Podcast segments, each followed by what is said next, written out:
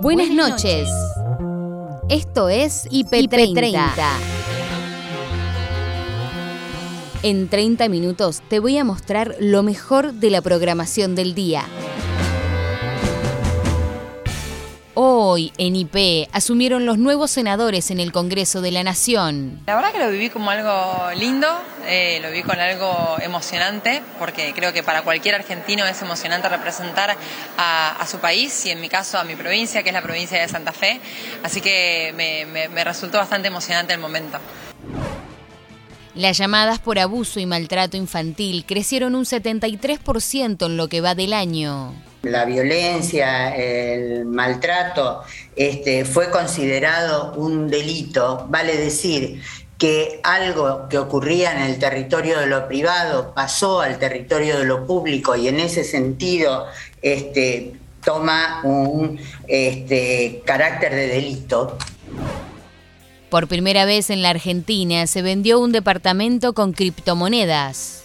Fue una propuesta del comprador nuestra tarea estuvo en explicarle al, vendedor la manera, las formas, darle la seguridad de que, no iba a haber inconveniente.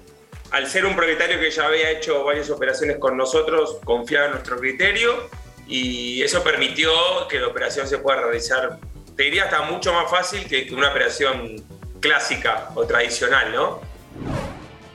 Los alumnos de secundaria harán prácticas laborales en empresas la necesidad de que los estudiantes del nivel secundario empiecen a conectar su formación con el mundo del trabajo es una deuda de hace muchos años. Yo creo que en ese sentido el espíritu de la medida es, es interesante porque habla de, la necesidad de conectar justamente la educación media con el futuro profesional de los chicos y las chicas.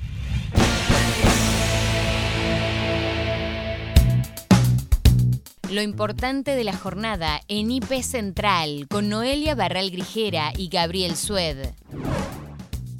Nos metemos ahora en el desarrollo del principal tema del día. Tiene que ver, como les contaba al inicio, con este anuncio que hizo el gobierno de la Ciudad de Buenos Aires de, a partir del año que viene, las prácticas laborales en los eh, colegios secundarios de toda la capital federal, tanto en los públicos como en los privados. Lo anunció la reta esta mañana de esta manera.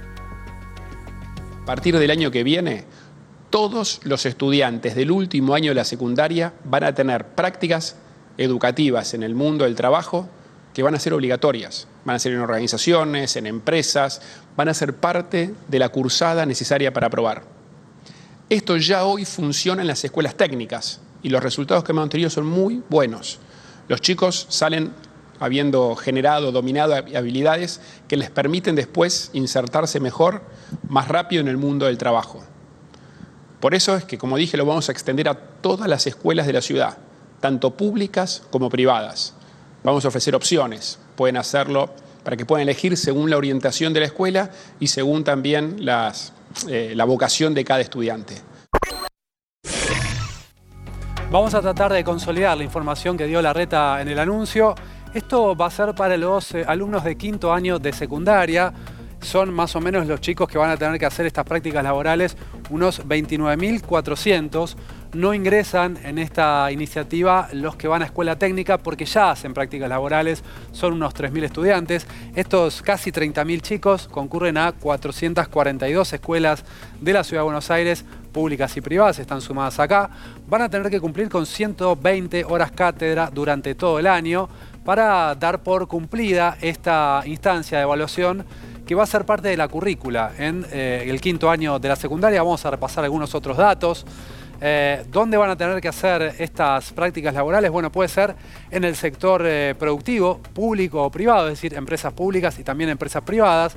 El sector de gestión de políticas públicas tiene que ver también con organismos de la Ciudad de Buenos Aires, ámbito cultural o comunitario y ámbito de educación superior, superior científico o académico. Son las cuatro instancias, los cuatro ejes donde van a poder elegir los chicos para hacer estas prácticas laborales.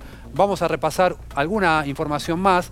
No son pasantías, hoy lo repitieron desde el gobierno de la Ciudad de Buenos Aires durante todo el día, lo hizo Horacio Rodríguez Larreta, también Soledad Cuña, la ministra de Educación, cuando habló esta mañana por radio. ¿Por qué dicen desde el gobierno que no son pasantías? Bueno, porque se hacen en horario escolar, no es un trabajo que se hace por fuera del horario escolar y forman parte del proceso de evaluación, es decir, es parte de la currícula educativa, es como si fuera una materia, en lugar de hacer una materia en el colegio, se hace una práctica laboral fuera del colegio, en una empresa o, en un organismo público. Esto de todas formas generó mucha repercusión, rechazo de los sindicatos, rechazo de la oposición política en la ciudad, que es, como ustedes saben, el frente de todos. Repasemos qué dijo Ofelia Fernández, una de las legisladoras eh, de la ciudad que tiene el frente de todos. Prácticas educativas o más bien trabajo gratis de menores de edad en las empresas de mis amigos, dijo Ofelia al replicar el posteo que hizo esta mañana Horacio Rodríguez Larreta. También vamos a compartir eh, una declaración de eh, los centros de estudiantes. Violeta García es representante del Centro de Estudiantes del Mariano Acosta y se refirió a esta iniciativa de esta manera. Hoy en día, con las prácticas profesionales, eh, que no tienen de fondo una preocupación genuina de, articular el mundo educativo con el mundo laboral, digo, porque si no nos estaríamos encontrando con más oportunidades de trabajo joven en la ciudad, nos estaríamos encontrando con otro panorama que no es el que está sucediendo en Ciudad Autónoma de Buenos Aires, eh, y queremos nada, soluciones reales a, este, a esta problemática, porque vemos muy alejado eh, ese futuro prometedor eh, con las prácticas profesionales que plantea la reta. Digo, hay otras maneras y queremos dialogar otras alternativas de inserción en el mundo laboral que no sean por medio de prácticas no remuneradas y precarizadas, sino que digo, tengan que ver con las orientaciones de los colegios, con la vocación eh, real de, de, de, de los estudiantes. La senadora electa santafesina de Juntos por el Cambio, Carolina Lozada, asumió hoy su nuevo cargo en el Senado y brindó su opinión respecto a la deuda que tiene Argentina con el Fondo Monetario Internacional. La verdad que lo viví como algo lindo, eh, lo viví con algo emocionante, porque creo que para cualquier argentino es emocionante representar a, su país y en mi caso a mi provincia, que es la provincia de Santa Fe. Así que me resultó bastante emocionante el momento. Será un inicio con rápida acción porque en la Cámara de Diputados el oficialismo prevé tratar el presupuesto. Aún si lo lograra el próximo jueves en sesión, si lograra los votos, rápidamente eh, usted y el resto de los eh, bloques eh, van a tratar esta situación. ¿Cuál es la posición de Juntos por el Cambio sobre este tema? Bueno, hay que verlo, hay que ver los detalles primero. Cuando tengamos todos los detalles seguramente vamos a tener una postura. Hay una situación concreta de que primero hace dos meses que se presentó y que no todavía no hay demasiada información, que seguramente va a hacerlo el ministro Guzmán. El rol el lunes. El lunes. Y con respecto al tema del Fondo Monetario Internacional, ¿qué postura tiene el Juntos por el Cambio? Porque están de acuerdo, pero con reparos. Yo te hablo por mí misma, en realidad, más que por Juntos por el Cambio. No me, atrevo a representar a todos. Eh, yo lo que siento es que al Fondo Monetario Internacional, eh, la verdad es que hay que arreglar con el fondo. No sé, pero obviamente depende de los detalles, que tampoco los tenemos, ¿no? Cuáles van a ser los detalles del, arreglo. Creo que Argentina no se puede quedar fuera del mundo. Entonces, ¿hay, ¿hay que hacer algún arreglo? Sí, hay que hacer algún arreglo. No tenemos que acercarnos a los países que están afuera del mundo. Eh, ahora, tiene que ser un arreglo sustentable para nuestro país, ¿no? Posible. Si es un acuerdo posible y sustentable, vamos para adelante, pero estoy segura de que eso va a ser así. Hacen también algunas objeciones vinculadas con que el oficialismo busca aprobar el presupuesto en cuestión de una semana y media o dos. Mira, yo creo que el presupuesto es algo que hay que estudiarlo muy bien porque a veces cuando se mete una ley eh, tan importante como esa, se meten abajo un montón de cosas que no se conocen. Entonces me parece que, bueno, cuando lo tengamos bien estudiado, bien pormenorizado, seguramente vamos a poder dar una respuesta al respecto. Se hicieron de público conocimiento diferencias del radicalismo en la Cámara de Diputados. En el Senado, Juntos por el Cambio, ¿cómo está configurado? ¿Está más unificado o no? Mira, respecto a lo que pasó en la Cámara de Diputados, yo estoy segura que va a ser algo del momento y cuando pasen los enojos y eh, eso va a cambiar y vamos a estar todos juntos porque Juntos por el Cambio sabe que nadie tiene que ser eh, funcional del kirchnerismo, sino que nuestra fuerza radica en estar todos juntos. Y respecto a la Cámara de Senadores, que es lo que vos me preguntabas también, eh, hoy hicieron, hicimos una reunión antes de la jura eh, en donde se eligieron autoridades y la elección fue unánime. Alfredo Cornejo será el presidente del interbloque, eh, Luis Naidenov del bloque de la Unión Cívica Radical y a mí me eligieron como vicepresidente del Senado. La pregunta estaba también vinculada sobre eh, cómo va a encarar Juntos por el Cambio una composición distinta a la Cámara de Senadores, donde el oficialismo, a diferencia de otros años, tendrá que recurrir a más consensos. ¿Se viene otra etapa en el Senado, entienden? Yo creo que en el país se viene otra etapa. La gente votó para eso, votó eso, votó que cambiemos las formas del Senado, ¿no? Vos pensás que del 83 en adelante eh, el peronismo siempre tuvo el quórum propio. Entonces ahora el hecho de que se puedan debatir leyes y que realmente haya un debate real y que haya que buscar consensos cambia todo y me parece que es el mejor ejercicio de la democracia. Lamentablemente crecieron un 73% las llamadas por abuso y maltrato infantil en lo que va del año en nuestro país. ¿Cuáles son las señales que tenemos que percibir los adultos para cuidar a los niños y adolescentes? La respuesta por la psicóloga Magdalena Echegaray.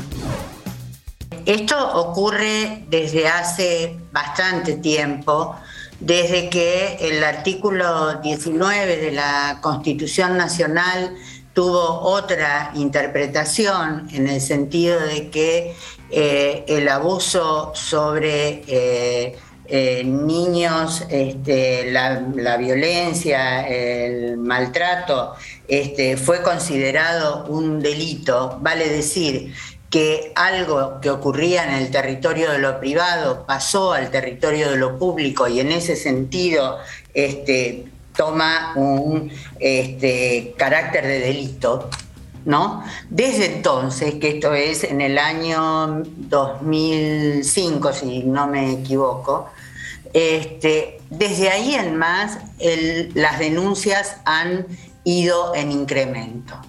Cuando ocurren este tipo de situaciones eh, terribles como la de eh, Lucio, ocurre esto habitualmente. Yo no sé si ustedes recuerdan con casos este, así eh, llamativos de eh, femicidios, también ocurren una explosión de denuncias sobre maltrato sobre las mujeres.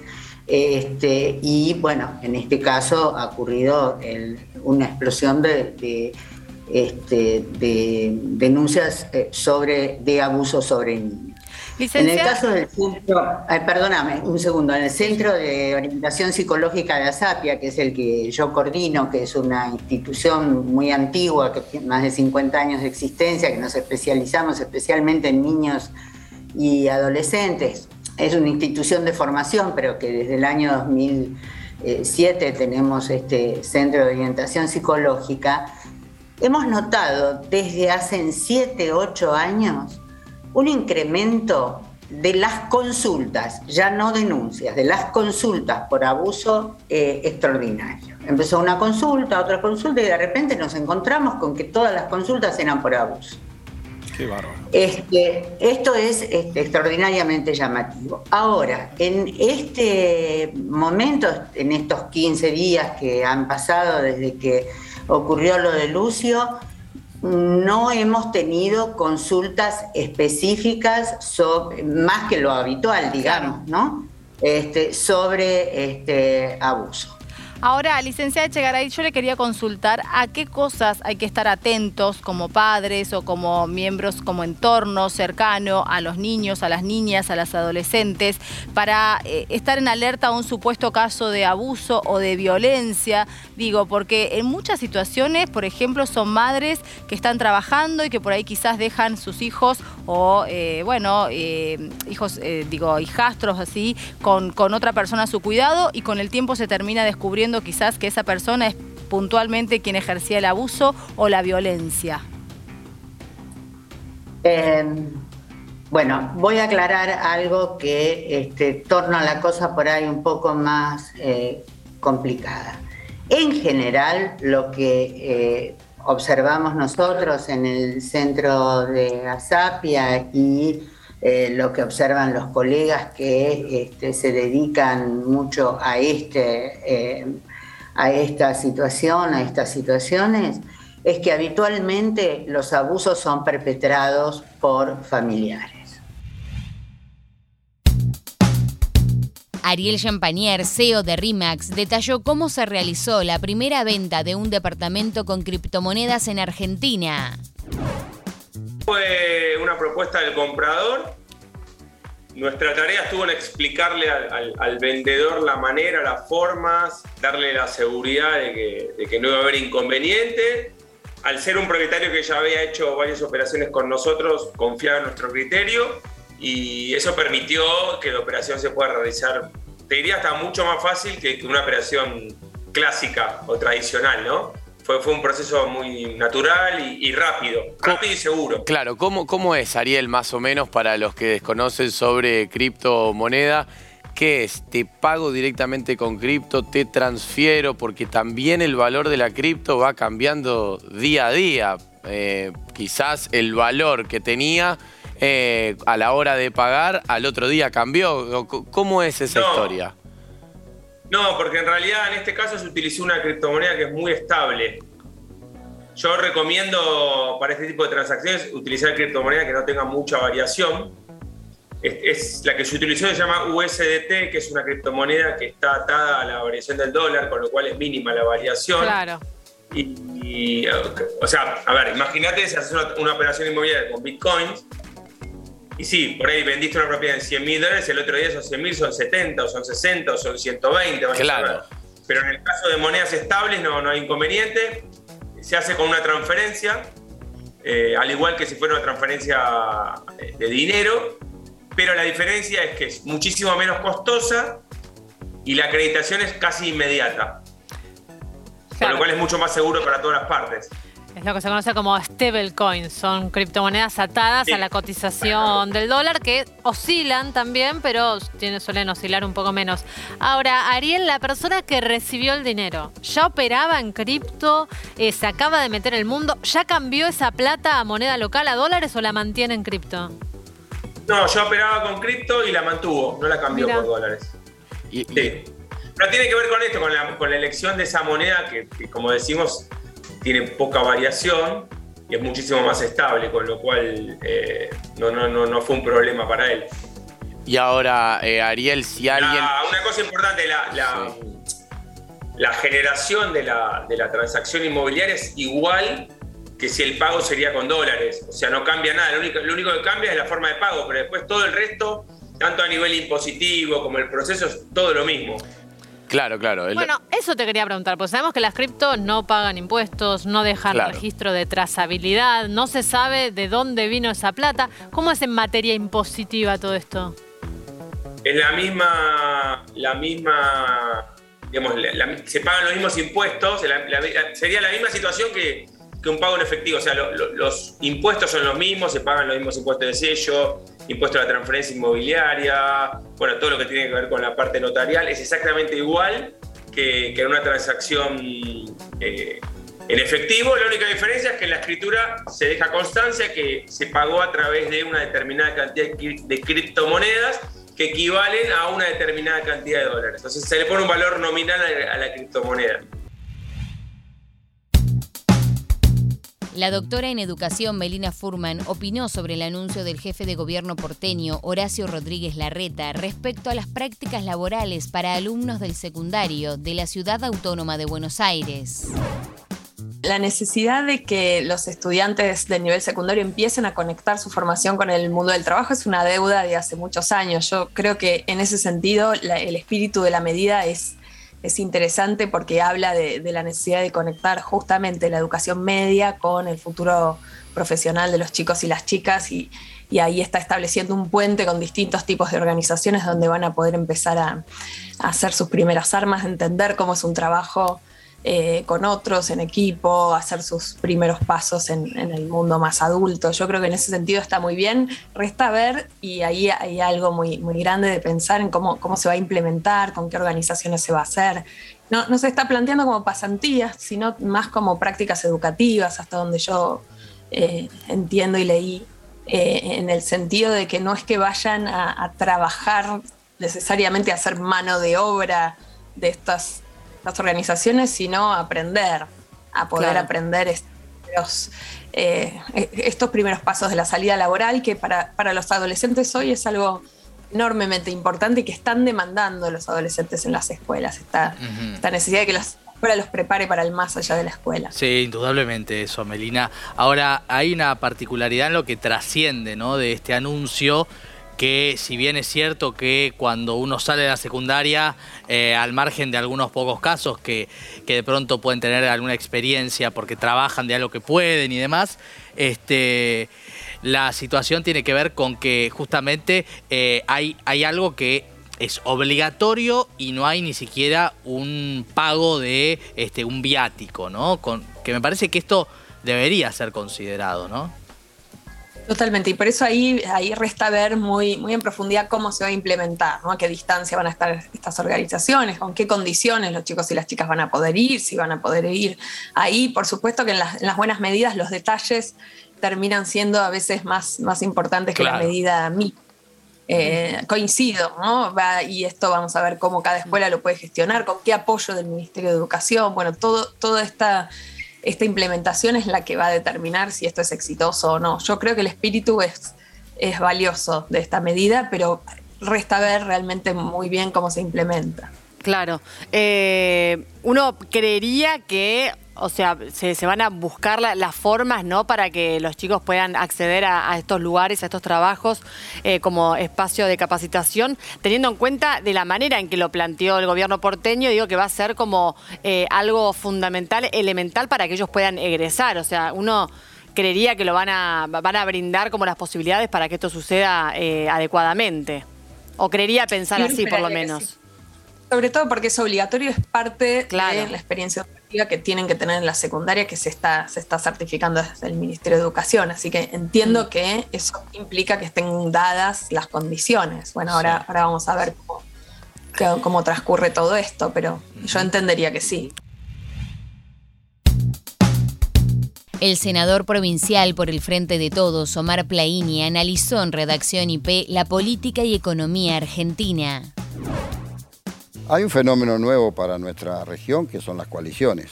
Mm. En realidad esto ya en la vieja Europa se viene implementando en sistemas que son parlamentarios y tienen dificultades. En un momento en Italia tuvieron dos años para armar este, gobierno, primer ministro. Por lo tanto aquí no va a ser fácil. Claramente es una experiencia nueva que yo te lo sintetizaría. Hay que saber administrar las tensiones. No son tantos ni tantas los que tienen realmente la mayor representatividad de esto y allí creo que anida el, gran tema que hay que resolver. Después, bueno, producto de este formato se producen estas situaciones que debemos dejar de lado en pos de la unidad. Así como dimos, creo que una demostración la CGT de muchísimos años de estar enfrentados a nuestras distintas corrientes internas, y fuimos capaces de hacer la unidad y no solamente hacer la unidad, elaborar un programa que hacía 40 años que no teníamos, el último fue el de Saúl, los 26 puntos, el avance del género, que no es menor, que otros no hicieron y nosotros lo hicimos, el recambio generacional, siempre miran la cabeza, aún en la cabeza hay un hombre de 50 años, que es Pablo Moyano, junto con Daer y Carlos Acuña, y el cuerpo hay que mirar esa renovación, digo, también nosotros nos cabe lo mismo, por eso parto de lo nuestro hacia lo otro. Eh, hay que saber administrar después esas diferencias, esas tensiones, porque afuera el adversario y una parte de ese adversario se transformó en enemigo. Basta con escuchar las declaraciones de mucha de esa dirigencia, acompañado por la concentración mediática, eso es peligrosísimo. Lo vivimos, no lo queremos volver a vivir, por eso hay que administrar esas tensiones y no son tantos que deben hacerlo. Hace unos días estuvo, vamos a ver una foto que vamos a compartir con vos, eh, estuvo el ministro de Economía, Martín Guzmán, en la CGT, ahí mm. lo vimos. Muy desacartonado. Yo no recuerdo cuál fue la última vez en la, en la que un ministro de Economía habló a solas ante la CGT. Y la verdad es que uno ve esa foto y vos que sos de muchos años en el sindicalismo y la CGT, cuando lo viste ahí sentado en el piso, ¿qué viste, digamos? Porque hablaba demasiado, demasiado cómodo en, en la CGT un ministro de Economía, ¿no? Dos o tres cuestiones. Primero, es el primer ministro de Economía que va solo a dar ah. una charla, una conferencia en la CGT en los 91 años de vida que tiene la Confederación General del Trabajo. No recordamos y estamos buscando archivos si en la época de Juan Perón, en el primer gobierno peronista, Miranda o algún otro pudo haber ido, pero no hemos encontrado nuestros archivos, que es muy importante el que tiene la CGT. Lo segundo, eh, muy didáctico, muy coloquial, realmente lo que se dice un profesor en su materia, y muy desacartonado, cabe, cabe la definición, realmente encontramos un hombre que incluso en la previa, lo que pudimos hablar con él, muy convencido de, su capacidad para llevar adelante esto, y también eh, en lo explicativo fue muy claro, muy conciso, muy preciso, y eso sí llamó la atención, la, la característica de este joven ministro. Ahora, el ala cristinista lo corre mucho por izquierda diciendo, bueno, al final en algunos casos quiere un ajuste, en algunos casos no, digamos, hay que, hay que soltar el gasto. ¿Vos qué viste en esa reunión, digamos? ¿Qué, ¿Qué les comentó él respecto a eso? ¿Viste un ministro que está dispuesto a tener consideraciones ante un acuerdo con el fondo o no? Vimos un hombre que en nombre del gobierno nacional, lo mismo que ha expresado el gobierno a través del presidente, la vicepresidenta, no está dispuesto que sea a costa de un ajuste el acuerdo con el fondo. Lo hemos planteado en el documento de seis puntos de la CGT, en la introducción nosotros. En esa dirección fue el ministro, por eso recibió el apoyo del movimiento obrero organizado. Fuimos muy claros en eso. No puede ser a costa de un ajuste ese endeudamiento irresponsable que tomó el gobierno anterior y también el fondo violando su propio reglamento cuando se intrometió en un país soberano en el juego político. Así que por lo tanto, nosotros eh, ya hemos dicho, vamos a acompañar, lo que sí como movimiento obrero no podemos aceptar ningún tipo de ajuste en una sociedad que ya está muy degradada socialmente, consecuencia del gobierno anterior y los dos años de pandemia. Lo decimos nosotros en la introducción de la propuesta del CGT de los seis puntos. Revivimos la entrevista de Valeria Delgado en IP Cultural con el músico Nico Sorín sobre su debut como solista siempre estuve detrás de big bands, de orquestas, de, bandas numerosas. Y no me quedó otra que hacer a mis samplers, mis instrumentos, mi orquesta. Así que tuve que amigarme con, el mundo electrónico, que es algo que realmente me interesaba. Así que empecé a trabajar en ese proyecto solista, que va a ser de alguna manera un poco mi caballo de batalla para estos próximos años de incertidumbre. Eh, y junto a la gente de ArtLab este, producimos un, EP visual. Sí, que lo estamos viendo ahí, que es impactante en imágenes, ¿no? muy Digo, bonito. Um, bueno, suele pasar, no sé si es algo que tengo en mente, pero digo, no sé si compartís, a veces la música electrónica o algo que atraviesa lo electrónico experimental viene acompañado ¿no? con la potencia de cierta puesta en imágenes. Sí, en mi caso, bueno, viniendo de música de cine, siempre que escribo algo, siempre hay una imagen, Hay ¿viste? es como muy claro. programática la música y, y acá en este caso trabajamos con FCL, que es una gran artista visual, Sí. con una pantalla de LED y un diálogo entre luces. Ella es colombiana. Ella es colombiana, exactamente. Sí. Y es ella quien diseñó todo esto que estamos viendo hermoso. Lo trabajamos, sí, en, ¿no? En- remotamente. Sí, sí, claro, en pandemia, así, Exacto. a control remoto. Totalmente. Sí, y después lo veo a Nico Vázquez, eh, perdón, a Santi Santi Vázquez, que está ahí Santi aportando Vázquez que lo toca, suyo. sí, gamelán y todos cuencos y por el otro lado toca palmeras y así Bien. aportando su magia. Aportando su magia con las percusiones y otras cosas que él va sumando. Em, y pensaba mientras escuchaba este trabajo que un poco lleva de viaje, ¿te pasó Es eso? la idea, ¿no? No, es que la idea era Ah. viajar cuando no se podía viajar. Así Qué que bueno totalmente. eso. sí, Bien, fue lo que a mí me pasó cuando sí, lo, sí. lo escuché y lo vi. Eh, ese- esa propuesta que, claro, ¿no? En- con tanto encierro. Exacto. Y, y- y bailar también. Creo que es una música que, que propone un cierto baile cuando estábamos tomando vino, comiendo, no teníamos, ¿no? Estábamos Sí, todos encerrados. sí, Así que mi idea era realmente a través de la música poder viajar sin pasaporte, este, poder quemar las calorías. Sí. Hay algo tribal, ¿no? Totalmente. Que se da en esta propuesta. Sí, Ahí aparece fuerte eso también. Definitivamente. Sí, y eso, Nico, te llevó mucho eh, encontrarte con esas músicas. Digo, vos venís de otras cosas, pero de hacer cosas muy diferentes también, ¿no? Entonces, digo, ¿cómo, cómo fue ese proceso para, para que vos entiendas que, que esto era un conjunto de cosas que Mm. iban a conformar eh, una obra completa? Yo me aburro rápido de los géneros. Eh, Mm. trato de aplicar lo mismo, ya sea atrás de una orquesta o en un electrónico, en un concierto de rock. Trato de vivir Sí. y vibrar la música de la misma manera. Me faltaba esa pata, creo, este, la pata electrónica, que es algo que me interesa. No quizás tanto el nicho, así que me mojé la patita un poquito nada más. Dije, ah, esto me interesa, esto me interesa. Y, y eso, yo creo que la música es descubrimiento constante, más allá de los géneros, ¿no? Me parece que los grandes artistas, a la gente que yo admiro, eh, no, no- no pasa por el género, sino pasa por su firma o pasa por su camino y su evolución y desarrollo como artista. ¿Y quiénes son esas personas? Y va desde, digamos, Tom York hasta Igor Stravinsky, Bela Bartok, eh, Porque tu formación, vos tuviste una formación clásica clásica Casi y punk. clas- Punk también. Bueno, pero punk por ahí porque, bueno, lo viviste. Creo que tiene mucha relación el punk lo con lo clásico. A ver, contame. Eh, bueno, yo en mi auto tengo un disco de Brahms y un disco de NoFX, ¿no? O sea, ahí voy Perfecto, alternando. bien, bien. Hay algo del romanticismo, hay algo del, del romance clásico, que creo que existe en la música clásica. De la idea de, de los románticos como movimiento artístico, decís vos, de esa concepción. De de- exactamente, de dejarlo, viste, de esta cosa casi pomposa al límite. Sí. Creo que los que lo manejan bien, ¿no? Sin ponerle tanto azúcar, Sí. son los que más me gustan. La banda Conociendo Rusia realizó un cruce increíble con David Lebón y Juan Ingaramo en el festival UBA 200. Para recordar esa noche, escuchamos un tramo de su último tema, No Aguanto Más. No aguanto más tu amor, por favor, para. Déjame, olvídame. No aguanto más tu amor, no aguanto más tu amor, por favor, para. Déjame, olvídame.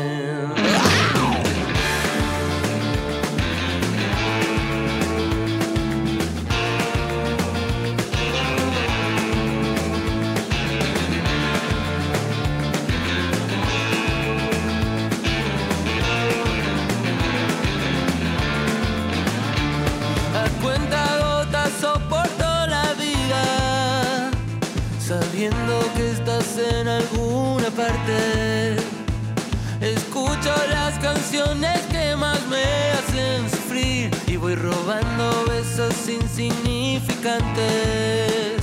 Ay, pobrecito, el corazón está perdiendo la razón, quiere dejar de funcionar. Ay, pobrecito el corazón, pero qué rico este dolor, no puedo más, me va a matar. No aguanto más tu amor, no aguanto más tu amor, por favor, para. Y hasta acá llegamos por hoy. Acordate que podés ver las notas completas en nuestro sitio www.ip.digital y en nuestro canal de YouTube buscanos como IP Noticias y suscríbete. Esto fue IP30. Hasta la próxima. Buenas noches.